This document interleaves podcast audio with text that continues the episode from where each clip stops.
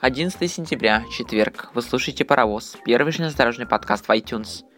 Меня зовут Сергей Егоров, и мы начинаем.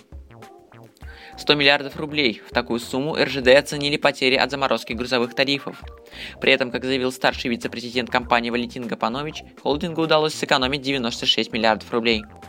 Напомню, что в этом году правительство приняло решение не индексировать тарифы на грузовые и железнодорожные перевозки. Компенсировать потери посчитали в Кабмине Холдинг должен за счет внутренних резервов. Электричку нового поколения представили отечественные машиностроители.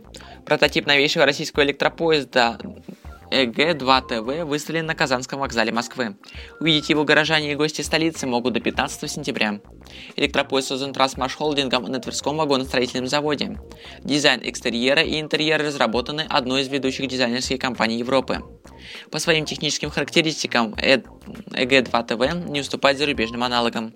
В электропоезде применены новейшие антисинхронные двигатели, тележки новой конструкции с технологией пневмомоджирования, крыш-системы, использование комплексности цифровые системы управления, диагностики и безопасности и многое другое. Правительство Российской Федерации одобрило создание ОТЛК. Соответствующее распоряжение опубликовано на сайте Кабмина. Создание ОТЛК инициировали администрации железных дорог трех государств России, Казахстана и Беларуси. Компания будет работать на территории Единого экономического пространства и Таможенного союза. Со стороны России в ОТЛК будут переданы акции трансконтейнера и РЖДЛ, РЖД Логистика. Со стороны Беларуси Билетер Теста, а от Казахстана активы КДТ Транссервис и КАС Транссервис. Реализация проекта позволит ОАО РЖД получить дополнительный доход, но представление услуг инфраструктуры даст за 7 лет почти 1,5 миллиардов рублей. Владимир Якунин удостоен ордена Монгольской Народной Республики «Полярная звезда». Это одна из высших государственных наград Монголии. Награду главе российского холдинга вручил министр дорог и транспорта Монголии Амар Хаджул Гансух.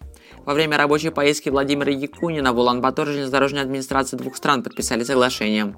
Оно подразумевает стратегическое партнерство по модернизации и развитию Улан-Баторской железной дороги.